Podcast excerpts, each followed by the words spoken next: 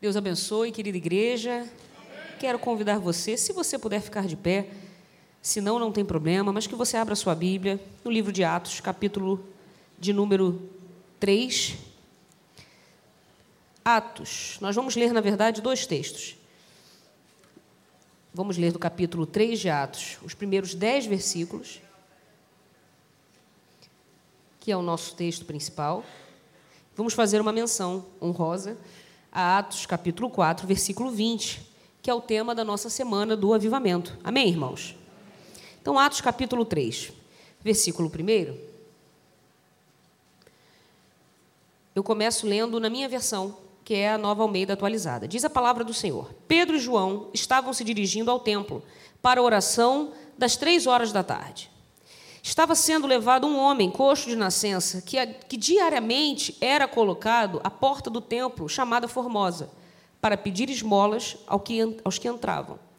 Quando ele viu Pedro e João, que iam entrar no templo, pediu que lhe dessem uma esmola. Pedro, fitando-o juntamente com João, disse: Olhe para nós. Ele os olhava atentamente, esperando receber alguma coisa. Pedro, porém, lhe disse: não possuo prata nem ouro, mas o que tenho, isso lhe dou. Em nome de Jesus Cristo Nazareno, levante-se e ande. E pegando na mão direita do homem, ajudou-o a se levantar. Imediatamente os seus pés e tornozelos se firmaram, e dando um salto, ficou em pé. Começou a andar e entrou com eles no templo, pulando e louvando a Deus. Todo o povo viu o homem andando e louvando a Deus, e reconheceram que ele era o mesmo que pedia esmolas, assentado à porta formosa do templo, e ficaram muito admirados e espantados com o que tinha acontecido. Capítulo 4, o versículo 20, reafirma a seguinte frase: Pois nós não podemos deixar de falar das coisas que vimos e ouvimos. Amém. Você pode tomar o seu lugar. Irmãos, nós estamos debaixo dessa direção, desse tema, o Deus que faz, diga comigo, o Deus que faz. E quando esse texto é destacado, capítulo 4, versículo 20 de Atos, nós não podemos deixar de falar das coisas que vimos e ouvimos. Pelo contexto, nós precisamos fazer uma pergunta: o que foi que esses homens viram e ouviram que os impactou de tal forma a levá-los a dizer isso. Aconteça o que acontecer, mesmo debaixo de perseguição, mesmo debaixo da pressão, mesmo a custo da nossa liberdade, da nossa própria vida, nós não vamos ceder à pressão do sinédrio, dos poderes, do império, de quem quer que seja, e nós não podemos deixar de falar aquilo que vimos e ouvimos. Então, deve ter sido algo muito poderoso. Só algo muito forte, só uma experiência muito visceral, só uma experiência muito extraordinária pode levar alguém a dizer: custe o que custar, haja o que houver, venha o que vier, não vão nos calar. Nós vamos continuar falando daquilo que nós vimos e ouvimos. E eu tive que me perguntar: meu Deus, que experiência foi essa? É claro que eles se referem, acima de qualquer coisa, à experiência de conhecer o próprio Cristo. Andar com Jesus fez de Pedro, fez de João, fez dos apóstolos homens corajosos em uma dimensão que antes eles não poderiam ser. Fez deles pessoas capazes de desprezar a própria vida em função de algo que era muito maior do que a própria vida deles. E eles entenderam isso que eles conheceram o Cristo, o Deus vivo, o Deus encarnado, eles andaram com Ele, comeram com Ele, aprenderam com Ele, viram a sua morte, presenciaram a sua crucificação e também estavam com Ele na sua ressurreição. Então, essa experiência, acima de qualquer coisa, marca a vida de uma pessoa de uma tal forma que ela sabe: a minha vida é muito pequena diante dessa verdade. Essa verdade é muito maior, Pedro, muito maior, João, muito maior, Tiago, do que a nossa própria liberdade física que nos encarcerem, que nos torturem, que nos submetam a pressões terríveis, que nos coloquem em situações desagradáveis. E isso não muda a verdade. Deus é Deus, Ele continua curando, realizando, operando milagres. Ele, ele, ele mata e Ele ressuscita. Ele leva a cruz, mas Ele tira do sepulcro. Então, essa experiência de andar com Jesus, de estar com Jesus, e mais adiante, de receber o Espírito Santo que empodera todo crente, que capacita o crente a proclamar proclamar essa verdade sem medo, é isso que vai levá-los a dizer: nenhum valor damos à nossa vida. Paulo, mais adiante, vai chegar a dizer em Atos, nesse mesmo livro, mais adiante vai chegar a dizer, quando ele está se, se, despedindo da igreja de Éfeso, lá no capítulo 20 de, de Atos, ele vai dizer: A minha vida não é importante, contanto que eu cumpra o propósito pelo qual eu fui chamado. Que eu morra ou deixe de morrer, isso não muda o evangelho, ele vai continuar. Ele vai dizer para Timóteo: Estou em cadeias, mas o evangelho não está preso. Não se envergonhe das minhas cadeias, Timóteo. Ainda que o martírio venha, e ele sabia que vinha. Já estou a ponto de ser dado como libação, eu estou a ponto de ser oferecido como sacrifício. Ainda que todas essas coisas me sucedam, isso não muda o que aconteceu na cruz. Isso não muda o que Deus fez por mim. Isso não muda as promessas que eu tenho do que Ele vai fazer naquele dia da ressurreição, em que todos nós, dos sepulcros, seremos chamados às bodas do Cordeiro. E é claro que aqueles que estão vivos, irmãos, na volta de Jesus vão ser arrebatados com ele. Aí nem sepulcro a gente vai conhecer. De vez em quando tem umas discussões dessa lá em casa. Quem vai primeiro? Ou meu pai vira para minha mãe. Não, minha mãe, é sempre a mulher, vira para o meu pai e fala: Eu vou primeiro. Ela tem certeza que ela vai primeiro. Aí fica aquela discussão: Não deixe seu pai casar de novo. Já falei para ela que não tem garantias. Ela que fique viva para garantir. Brincadeiras à parte. Eu, eu, essa brincadeira é para dizer o seguinte: a conclusão sempre é: ninguém vai, vai todo mundo junto no arrebatamento. Jesus voltava uns quatro. Mas, mas, mas, se aprover ao Senhor que algum de nós vá, não tem problema. Ele vai ficar descansando, dormindo, até o dia que a trombeta tocar. Quando a trombeta tocar, aqueles que dormem no Senhor ressuscitarão primeiro. Então, eles vão ter a primazia. Irmãos, nós temos esperança, irmãos. A nossa vida ela é muito pequena, porque a nossa vida não é só isso daqui. Se quiserem tirar coisas de nós aqui, que tirem, nós já recebemos algo muito maior.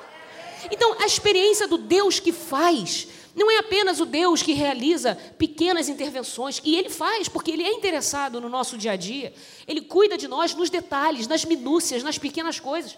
Tive um exemplo disso ontem. Ontem eu fui pregar num chá de mulheres numa igreja e no final, as mulheres amam o sorteio, né, irmão? Impressionante.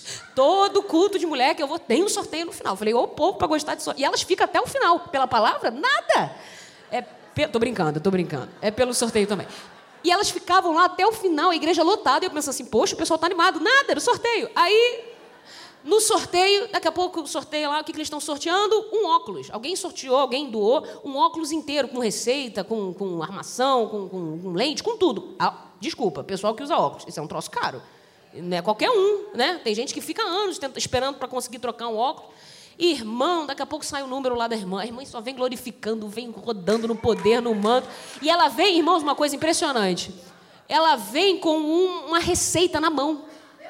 Ela disse assim, ela, ela falou, ninguém sabia, irmãos. Eu estava precisando de um óculos, eu vim com a receita. Eu não sei nem para quê, mas Deus falou, leva a receita. E eu falei, Senhor, eu vou levar essa receita. Eu vou para a igreja, eu não vou no oftalmologista. Mas não é Deus prepara isso para a gente, irmãos? Você chega com a sua receita e sai com óculos. Não é todo dia, tá? Amém? Amanhã, pastor, hoje à noite vai estar todo mundo com as receitas aqui na mão.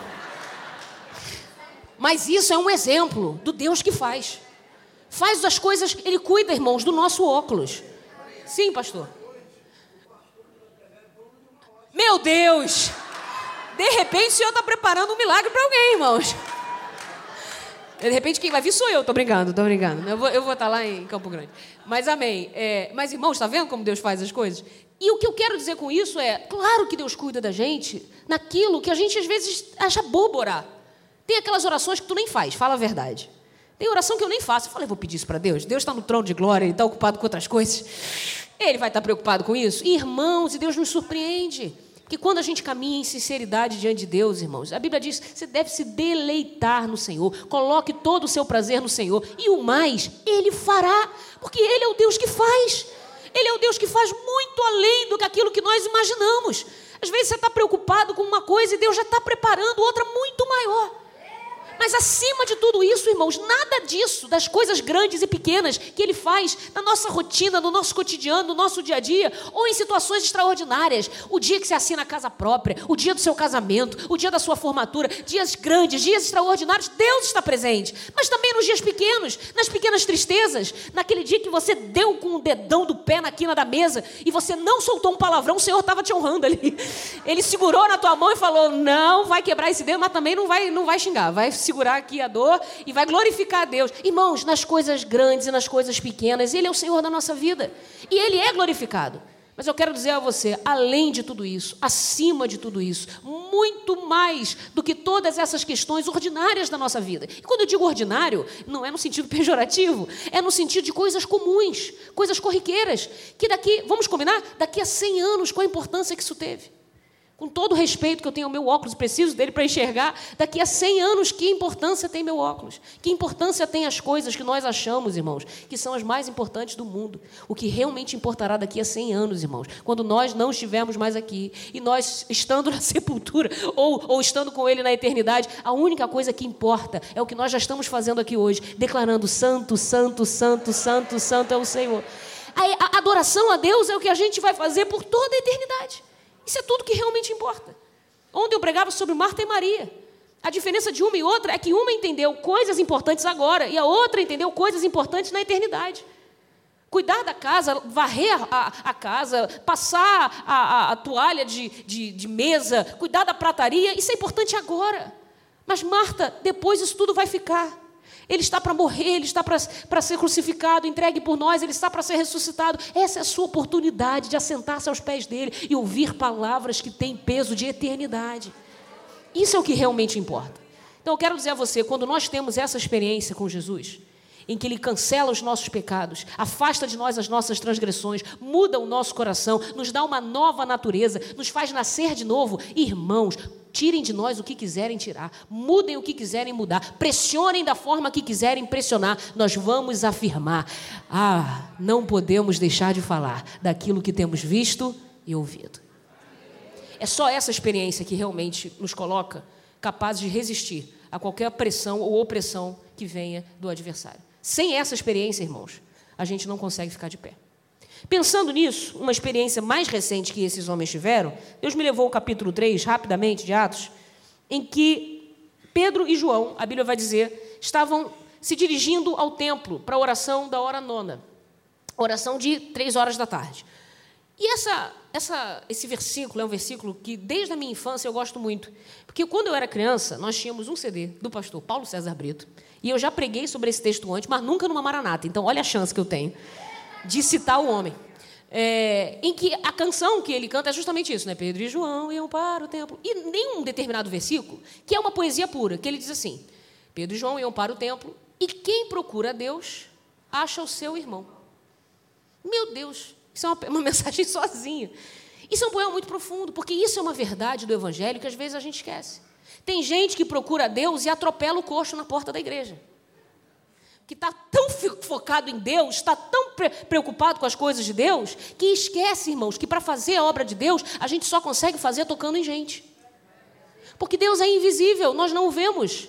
Deus é imaterial, Ele é espírito, nós não o abraçamos. Mas quando nós vemos a imagem de Deus nas pessoas, quando nós nos relacionamos com gente, nós estamos provando o quanto nós amamos a Deus. Esse é o teste que todo ser humano passa.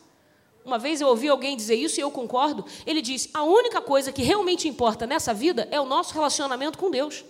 Mas o único teste verdadeiro disso é o nosso relacionamento com o próximo. Não tem outro, outro medidor, não tem outro aferidor, não tem outro termômetro. A única forma de saber o seu verdadeiro nível de espiritualidade não é o tanto de glória que você dá, o tanto de língua estranha que você conhece, os dons que você exerce, o muito serviço que você tem a seu favor. Tudo isso é muito bom e agradável, mas isso não diz nada sobre quanto, quão próximo nós realmente estamos de Deus. Quem busca a Deus, irmãos, encontra o seu irmão. E é isso que Pedro e João nos ensinam: que enquanto eles estão se dirigindo à porta formosa para orar, uma atividade essencialmente espiritual, eles estão com olhos abertos para enxergar as necessidades ao seu redor. Bonito é que Pedro e João aqui estão juntos. Em outra ocasião, eles estiveram juntos também. A gente lembra que Jesus comissionou Pedro e João para irem preparar a ceia do Senhor. O que me faz pensar que eles gostaram desse negócio de trabalhar junto. Tem dupla que dá certo. Amém ou não amém? Tem gente que o pastor diz assim: ah, mas botou para trabalhar com fulano. O pastor não tem visão. e aí você começa a trabalhar e você começa a enxergar a afinidade. E aí você começa a perceber, claro que Pedro e João já tinham uma amizade antiga, eles eram pescadores, tinham o mesmo ofício, de, de, de, se acostumaram a estar juntos, mas de repente Sempre tem umas rusgas, né? Até porque João e o seu irmão, né? Tiago, filhos de Zebedeu, eram filhos do trovão. Não eram gente da mais tranquila associação. Devia ser um... Tem uns crentes assim no nosso meio, né, irmão? Gente estranha, mas é crente. dá um trabalho, né? O pessoal meio. Enfim. E aí, o Pedro também não era fácil. O Pedro é do tipo que corta a orelha do soldado. Então, uma dupla do barulho. uma dupla animada. E eles começam juntos, trabalham juntos. Interessante é que agora que eles são igreja, que eles constituem a igreja do Senhor, que Cristo já veio, Cristo já ressuscitou, Cristo já, já está assunto aos céus, que já foi assunto aos céus, já deixou o seu espírito, agora eles têm que trabalhar juntos para valer. E eles continuam essa parceria. O que me faz pensar, irmãos, que gente que trabalha junto, gente que chega junto, gente que está junto, junto também vai viver o milagre. Que bonito isso, irmãos, que eles juntos estavam trabalhando para o Senhor, juntos estão indo orar, e juntos, juntos, a Bíblia vai dizer que Pedro é quem fala: olha para nós. O trabalho não é individual. O trabalho não sou eu, eu não estou isolado, não. A igreja é um corpo, nós somos um corpo, o milagre é nosso. Nós estamos trabalhando juntos, nós estamos vivendo juntos, dividindo juntos, orando juntos e juntos nós vamos também fazer a diferença e vamos viver o milagre de Deus. Pedro e João subiam juntos ao templo, à oração da hora nona. E o texto continua dizendo que era trazido um homem que era coxo desde o ventre. Irmãos, alguém que é paralítico desde nascença está acostumado a depender dos outros desde que nasceu. Não teve um dia da vida dele que ele não tenha sido carregado. Não teve um dia da vida dele que ele tenha experimentado alguma autonomia do ponto de vista da sua mobilidade. Ele não, não sabia. Ele não tinha essa experiência. Quando, é, quando eu olho para isso, eu fico pensando, todos os dias o colocavam. Ele só chega onde ele está porque alguém o colocou ali ele depende de pessoas bem intencionadas. E eu digo para você, uma pessoa bem intencionada faz isso, coloca um coxo na porta do templo. Mas eles não podem fazer mais do que isso. Eles não podem colocar o coxo para dentro do templo, porque pela religião judaica, um coxo não poderia entrar no templo. Então, olha só, as pessoas estão no limite do que elas podem fazer. O limite do que elas podem fazer é até aqui eu posso te ajudar. O que eu posso fazer é buscar você na sua casa. O que eu posso fazer é marcar a hora. O que eu posso fazer é carregar você. E isso demonstra um bom trabalho, boas intenções, e, no entanto, tem um limite. Esse homem aqui me mostra que ele é cercado de pessoas que fazem o que podem. O médico receita o que ele pode. Para aquela época, a medicina rudimentar, então, sabe Deus, um paliativo, uma erva, alguma coisa para tentar tirar dele a, o sofrimento, a angústia. O médico receita o que pode. O amigo o coloca onde ele pode. Os passantes, os transeuntes ofertam o que eles podem. Ele está cercado de pessoas que fazem o que podem. E ele mesmo está acostumado a viver na esfera da possibilidade dos outros, limitado ao que os outros podem fazer por ele. Mas o que é bonito nesse texto, nessa manhã Deus colocou isso no meu coração, para dizer que mesmo pessoas que vivem presas, limitadas, encarceradas à esfera da possibilidade dos outros, podem hoje conhecer um Deus que faz o que os outros não podem. Tem um limite para o que o advogado pode fazer. Tem um limite para o que o médico pode fazer. Tem um limite para o que o juiz pode sentenciar. Tem um limite. Mas Deus está aqui para dizer: não há limite para o que eu posso fazer. Se eles só podem nos colocar até a porta, aqui está o Senhor que pode nos botar para dentro. O ruim, irmãos, é que a gente fica tão aficionado, tão preocupado com o que os outros podem fazer por nós, que a gente esquece de recorrer àquele que pode o que ninguém pode. Hoje, quando a gente se reúne na semana do avivamento para afirmar, Deus faz, nós servimos ao Deus que faz, a gente está com isso querendo dizer, eu respeito o que os médicos podem.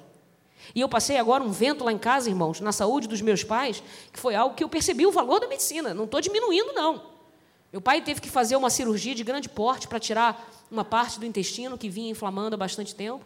A minha mãe, que já tinha esse problema, que é o problema de diverticulite, que levou à necessidade de cirurgia do meu pai, a minha mãe tinha antes dele. Mas como as crises dela eram mais demoradas, era uma a cada ano, o médico falou: vamos primeiro operar o, o seu Maurício, que já está tendo muita frequência. A cada dois meses ele tinha uma diverticulite aguda. E depois a gente opera a senhora. O que, que acontece quando o homem está operado, irmãos? Minha mãe, pum, diverticulite. E aí, num, e teve que interná-la. Então, porque foi um negócio sério. Então, num quarto do hospital está meu pai, se recuperando no pós-operatório, e no quarto do lado quem está? Minha mãe. Minha irmã ficou como acompanhante dela e eu como acompanhante dele. Luta. Nunca pensei na minha vida de passar por isso, irmãos. Quando a gente lia lá o texto de Jó, que quando os homens vêm trazer as notícias, mal um acabou de falar, vinha outro, eu pensei, nah, isso aconteceu com Jó. Na vida real não é assim. Deus espera passar uma luta para trazer outra. Não é isso não, hein? Não diminui isso não, irmão. Porque Porque pode ser que mal o desemprego tenha sido resolvido, já comece o filho a dar problema. E às vezes o problema do filho mal se resolveu, já vem o marido. E às vezes o marido, mas já vem a esposa, já vem outro. Você diz assim: peraí, senhor, uma luta de cada vez, para eu dar conta do negócio. E Deus está dizendo: vai no limite que eu sei que você consegue suportar. Mas o que eu aprendi com toda essa luta, irmãos, é que tem um limite para a medicina, tem um limite para o antibiótico, tem um limite para a boa vontade das pessoas. Elas querem te ajudar, mas deixa eu dizer algo para você: tem coisas que as pessoas não podem fazer por você. Alguém pode pagar o seu cursinho, mas é você que vai fazer a prova. Alguém pode, com muita boa vontade, te trazer até aqui, mas a decisão é sua. Tem coisas, irmãos, que a gente tem que dizer: Senhor, até aqui as pessoas podem, mas eu estou diante do Deus que não tem limites. O que o antibiótico não faz, irmãos, Deus pode fazer. Eu vi isso na minha casa. Nós levantamos um clamor para minha mãe, pela vida da minha mãe. Minha mãe agora vai ter que fazer a cirurgia, mas já saiu da crise. E era esse que era o importante, ela sair da crise para conseguir fazer a cirurgia. E eu clamava a Deus e eu dizia assim: Senhor, para que essa luta? E quando eu ficava pensando nas experiências, na minha experiência, à luz dos evangelhos, eu via, irmãos, Jairo só se prostrou, o chefe da sinagoga, só se lançou aos pés de Jesus porque a filha dele estava morrendo. Senão esse homem nunca tinha saído do seu cargo, da sua posição, para se humilhar diante de Deus. Não teria. Aquela mulher do fluxo de sangue só arriscou tudo que ela tinha, só foi contra aquela multidão para tocar na orla do, da roupa de Jesus? Porque ela tinha 12 anos, vinha 12 anos sofrendo, padecendo, não tinha mais o que gastar, não tinha mais recursos. Deus me diz, quando a gente não tem mais alternativa, é aí que a gente se volta para o Senhor. Quando a gente percebe que os outros só podem até um limite, a gente vai para o Deus que faz. Então Pedro e João estão aqui representando essa figura. E eles dizem para o, o, o paralítico: olha para nós. Essa palavra, ela tem uma série de significados, mas me faz pensar que aquele paralítico está com a mão estendida e ele não está percebendo, irmãos. As pessoas que estão ao seu redor, ele está só pedindo. Uma ajuda, uma ajuda, uma ajuda, uma oferta, uma oferta. Alguém tem uma moedinha para gastar com um rapaz aqui? Alguém tem alguma coisa que possa fazer? E no meio dessa uma ajuda, uma ajuda, alguém, alguém, Pedro e João param e ele não percebe. E eles dizem, fitam o homem e o homem não percebe. Então eles têm que chamar um vocativo, chamar a atenção do homem. Ei, fulano, olha para nós. E aí sim, ele parece que agora ele sai da rotina dele, do que é o seu ordinário, do que é o seu comum, para entrar numa dimensão de algo que é extraordinário, de algo que é sobrenatural. Tem vezes, irmãos, que Deus usa situações para chamar nossa atenção. Se não vem a enfermidade, a gente não olha para Jesus. Senão a gente continua passando a nossa vida inteira fazendo a nossa rotina, fazendo as nossas atividades, esquecendo que Jesus está dizendo: olha para mim, me dá um pouquinho da sua atenção, me dá um minuto do seu tempo. Eu tenho um assunto para tratar com você que vai mudar a sua vida para sempre. Aquele homem ouviu o chamado daqueles discípulos, aqueles apóstolos. Tira a sua visão do que é ordinário e coloca ela no extraordinário. Tire a sua visão do que é natural e coloca no sobrenatural. Tire a sua visão daquilo que é corriqueiro, que é comum, e coloca naquele que é eterno, aquele que habita em luz inacessível, mas também habita com um contrito quebrantado de coração. Ele está chamando sua atenção hoje, dizendo: Olha para mim. Essa luta não é para te destruir, é para fazer você olhar para mim. Esse desemprego, essa, essa briga dentro de casa, essa depressão, essa síndrome do pânico, esse filho, essa filha, essa situação que você está vivendo não é para sua morte, não é para o seu fim. Sou eu chamando a sua atenção, dizendo: Olha para mim, olha para mim, olha para mim. Eu eu sou o Deus que faço. Irmãos, quando olho para esse texto, a Bíblia diz que ele olhou para eles esperando receber alguma coisa. Porque o Deus que faz, isso aqui é interessante, ele não faz o que eu quero, ele faz o que eu preciso. Ele faz o que eu preciso. Isso é Deus. O homem esperava receber o que, gente? Moeda. A mão dele já devia ter o formato certinho, da concha. Pode depositar. É o que eu preciso na cabeça dele. E, no entanto, a Bíblia vai dizer, irmãos, que o Pedro já começa tirando todas as expectativas dele, dizendo: está esperando prata? Prata? Não tem. Está esperando ouro? Também não vai vir daqui. Nessa altura, se sou eu, já falo, então vou olhar para outro. Eu estou olhando para você e você está me dizendo que não vai me dar a resposta que eu quero? Então eu vou olhar para outro que possa me ajudar. Mas a atenção daquele homem continuou neles. Ué, o que, que ele tem então? Que ele diz que pode me ajudar, que pode me socorrer. E não é aquilo que eu desejo é muito além do que aquilo que você imagina. Porque Deus conhece a nossa necessidade como ninguém conhece, como nem nós mesmos conhecemos. Às vezes a gente está brigando por uma situação e Deus está dizendo, mas essa porta está fechada por um motivo. Tem porta que Deus fecha, irmãos, e a gente fica tentando abrir na faca. Abrir no murro, abrir na, na, movido pelo ódio. Tem oração que é oração movida pelo ódio. Eu conheço umas. Senhor, faz. E Deus está dizendo, mas eu já disse que não vou fazer isso. Por quê? Porque não é desse jeito que Ele quer que seja. O jeito dele, irmãos, é sempre melhor do que o nosso. Isso é viver por fé. É andar não com base nas nossas percepções, que são sempre limitadas, são sempre pueris, são sempre insuficientes. Mas quando a gente caminha por fé, a gente passa a ver aquilo que é invisível. E a gente passa a dizer: Senhor, não do meu jeito, mas do teu. O Senhor sabe o que eu não sei. O Senhor conhece o que eu não conheço. O Senhor pode o que eu não posso. O Senhor tem o que eu não tenho. O Senhor é o que eu não sou. Senhor, faça como a tua vontade deseja texto vai continuar dizendo: Eu não tenho prata, eu não tenho ouro, mas o que eu tenho, isso eu posso te dar. Irmãos, os outros viviam na limitação daquilo que eles podiam fazer. Esse paralítico vivia na limitação daquilo que os outros podiam fazer por ele. Pedro e João me ensinam que na igreja é diferente. Aqueles representam a igreja do Senhor. E é diferente porque a gente não vive em função do, do que a gente pode fazer. E nem se relaciona com os outros na medida do que a gente pode fazer. A gente sabe recorrer a um que pode o que a gente não pode. Então, com os outros, a gente dá aquilo que a gente não tem, mas ele tem. Quando Pedro está dizendo o seguinte: olha, não vai vir de mim a fonte. Eu sou só o caminho, eu sou só o meio, eu sou só um instrumento, eu sou só o canal. Em nome de Jesus Cristo, levanta e anda. Pedro tem uma procuração na mão dele. Uma procuração que ele recebeu do mandatário, de Cristo, que dizia para ele assim: tudo que vocês pedirem em meu nome, o Pai vai fazer. Ele acreditou naquela procuração. Ele disse: João, agora vamos botar para quebrar. A gente vai em nome de Jesus. Não é na nossa força, não é na nossa lábia, não é na nossa capacidade argumentativa, nem no nosso poder de fazer conta, nem na nossa inteligência, nem nos nossos recursos, nem nos nossos, na nossa rede de conhecidos. Não. É no nome de Jesus que a gente faz o que a gente faz. Isso quer dizer que a gente faz ordenado por Jesus, enviado por Jesus, conforme a vontade de Jesus e faz no poder que Jesus nos confere. Em nome de Jesus, levanta e anda. A Bíblia vai dizer, irmãos, isso é importante para nós, Jesus é um Deus que trabalha com soluções definitivas. Aquele homem podia ter recebido um dinheiro, podia ter recebido um curativo, podia ter recebido uma cadeira de rodas. Ia ser um paliativo, ia ser uma solução momentânea. O que Jesus dá para ele é definitivo. Resolve o seu problema de uma vez por todas.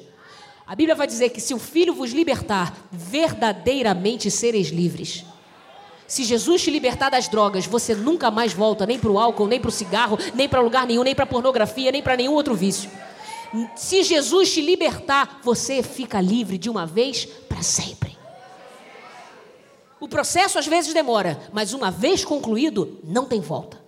Quem vive com Jesus, olha para frente, irmãos. Eu lembro disso, porque Jesus vai dizer para aquela mulher: vai e não peques mais. Aquela sua antiga vida acabou para sempre. Deus faz de maneira definitiva. Então eu aprendo que Deus faz o que os outros não podem fazer. Eu aprendo que Deus faz não o que eu quero, mas o que eu preciso. E eu aprendo que quando Ele faz, Ele faz de maneira definitiva. Aquele jovem lunático filho daquele pai desesperado. Aquele garoto se jogava na água, se jogava no fogo, o demônio queria matá-lo e o pai não sabia o que fazer. Ele leva para Jesus, o pai é meio crente descrente. Ele vai pedir ajuda, me ajuda na minha incredulidade. Jesus vai ajuda. E quando Jesus faz o que tem que fazer, liberta o menino, ele vai dizer: e você não vai mais, nunca mais, esse demônio vai pegar nesse garoto. Irmãos, até então o garoto vivia uma situação pendular, hora de um lado, hora do outro, hora de um jeito, hora bem, hora mal. Acabou o pêndulo. Acabou o hora bem, hora mal, hora por cima, hora por baixo. Deixa que o Senhor te leve aonde Ele quer que você esteja e você nunca mais vai viver essa oscilação na sua vida. É claro que todo crente passa por momentos de luta. Não estou querendo dizer que a partir de agora você vai ser feliz, 100% você vai estar sempre assim, ó, desesperadamente sorrindo. Aí é psicopatia isso. Até me dá uma raiva. Às vezes a pessoa está passando por uma luta, não, só vitória, só vitória. Não, pelo amor de Deus. Tu é ser humano. Claro que você tem direito de chorar. Mas quando a gente chora, a gente chora confiante de que as nossas lágrimas estão sendo colhidas pelo Senhor. Até na nossa tristeza, a gente é triste, mas não é desamparado, a gente não é abandonado. Paulo vai dizer isso. Nós estamos abatidos, estamos destruídos, jamais. O cristão vive nessa convicção. Pode estar tudo dando errado. Eu ainda sou filho de Deus no pior dia da minha vida, na pior circunstância, Deus ainda é meu pai. Eu não estou sozinho. Essa oscilação de, ah, eu não tenho ninguém, ah, eu estou com Jesus, ah, eu sou um miserável, ah, eu sou filho de Deus. Para com isso, irmão. Sofra sabendo que você é filho de Deus. E filho de Deus também sofre. Mas não perde a recompensa por sofrer. Não perde a coroa. Não perde a graça. Continua caminhando com Jesus. as coisas podem estar difíceis, você tem o direito de ficar mal. Fique mal, mas fique mal com Jesus. Entende o que eu estou dizendo? Não fica mal com o diabo, não, que tu vai ficar pior. Tem crente que isso. Aí a pessoa desaparece da igreja, pastor Romo. Cadê fulano? Não, está dando um tempo. Dando um tempo. Está dando um tempo para quem? Para o capeta. Semear na vida dele pensamentos destrutivos, está dando um tempo para quem, irmãos? Quero encerrar essa mensagem dizendo para você, irmãos. A mensagem de Jesus continua sendo, quando ele disse para aquele jovem: sai dele e não entres mais nele. Falou aquilo para o demônio, o demônio nunca mais entrou. Que Deus hoje, irmão, esteja na tua vida dizendo para você uma palavra muito clara: aquilo que você precisa, eu tenho a solução definitiva. O texto termina dizendo, vai continuar, tomando pela mão direita, levantou, e logo seus pés e artelhos se firmaram. Saltando ele, se pôs em pé, andou, entrou com eles no templo, andando, saltando, louvando a Deus. Irmãos, esse homem viveu a vida toda paralisado. E de repente, olha a sucessão de ações. De repente, ele é levantado com a ajuda de Pedro, os pés se firmam e aí ele começa. Ele salta, ele se põe de pé, ele anda, ele entra no templo, dentro do templo. Irmãos, o homem não teve culto naquele dia. O culto está acontecendo, o homem está andando, ele nunca mais parou de andar. O texto dá a entender que ele passou até o último dia da vida dele, nunca mais eu vou ficar sentado. Nem dormir, eu vou dormir de pé. Eu vou andar, andar, andar, saltar, saltar, saltar, correr, pular e glorificando a Jesus. Acabou paralisia, acabou isolamento, acabou aquela vida de coxo que ficava se lamentando, dependendo dos outros. Não, agora eu vou andar, agora eu vou viver pelas minhas pernas, agora eu vou viver com a força que Deus me dá, com a capacidade que Ele me dá. Eu vou andar, eu vou correr, eu vou saltar e eu vou glorificar Jesus.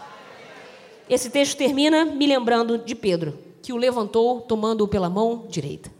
Irmãos, a gente julga os irmãos. Isso foi falta de fé de Pedro, viu? Porque se ele liberou a palavra, por que, que não esperou o homem levantar sozinho? Eu me perguntava isso. Porque a Bíblia diz: Jesus Cristo vai te curar. Amém. Peraí, daqui. Deixa eu te dar uma ajuda. Irmão, você está querendo ajudar Deus? Quem é que nunca ouviu isso? Mas só fala isso quem não entende a história de Pedro. Porque Pedro teve um dia, irmãos, que ele estava caminhando sobre as águas. Mas a Bíblia diz que, reparando na força da tempestade, ele começou a sucumbir. E quando ele sucumbia, ele gritou pedindo ajuda a Jesus: Senhor, socorre-me. E a Bíblia diz que Jesus, estendendo a mão, o tomou pela sua mão e o resgatou. Pedro aprendeu, irmãos, que tem milagres, que a gente precisa de uma mãozinha. Porque Pedro lá atrás viveu também a experiência, irmãos, de um dia ter sucumbido na sua fé. Eu creio, mas estou oscilando. Eu creio, mas você pode me ajudar? Você pode me levantar, você pode me dar uma mão, você pode encostar em mim, você pode me dar um abraço, você pode dizer que está orando por mim, você pode me, me, me, levar, me levar onde eu não consigo ir. Me ajuda. Aquele homem dependeu a vida toda de ajuda. De repente, ele não sabia nem como ficar em pé sozinho. E Pedro faz aquilo que ele viu Jesus fazer com ele. Atenção, você vai reproduzir nos seus relacionamentos aquilo que você viu Jesus fazer contigo. Se Jesus te perdoou, você vai perdoar. Se Jesus te amou, você vai amar. Se Jesus te ajudou, você vai ajudar. Pedro aprendeu a estender a mão, porque um dia Jesus estendeu a mão para ele, irmãos. E o Pedro, que uma vez foi resgatado pela mão de Jesus, agora aprendeu que tem milagre que vai ser vivido quando a gente estende a mão para levantar os outros. Termina a mensagem lembrando a você: Deus faz. Faz o que os outros não podem, faz não o que eu quero, o que eu preciso, faz de forma definitiva e faz através de mim. Em nome de Jesus, tem situação que você está orando, mas você não entendeu. Deus quer que você estenda a mão. Tem pessoas que você está orando, mas ainda não visitou. Tem pessoas que você está orando, mas ainda está faltando alguma coisa. Não trouxe uma cesta básica. E às vezes o que vai quebrar o coração daquela pessoa é um quilo de arroz. Tem pessoas, irmãos, que a gente está orando, mas orando assim, ó, estou mandando uma mensagem, estou orando, hein? E tudo que a pessoa precisa, às vezes, é você olhar no olho dela para dizer, você não está sozinho. Conte comigo no que eu puder fazer. Estenda a mão para alguém hoje, irmãos. Porque assim como, assim como, atenção, você estende a mão hoje, amanhã pode ser que você que precise de alguém para estender a mão para você. E o nosso Jesus nunca se furtou a estender a mão para ninguém que clamasse a Ele pedindo socorro. Se você está hoje aqui precisando de socorro, peça socorro ao Senhor. Você está diante do Deus que faz. Deus abençoe a igreja nessa tarde, em nome de Jesus. Amém.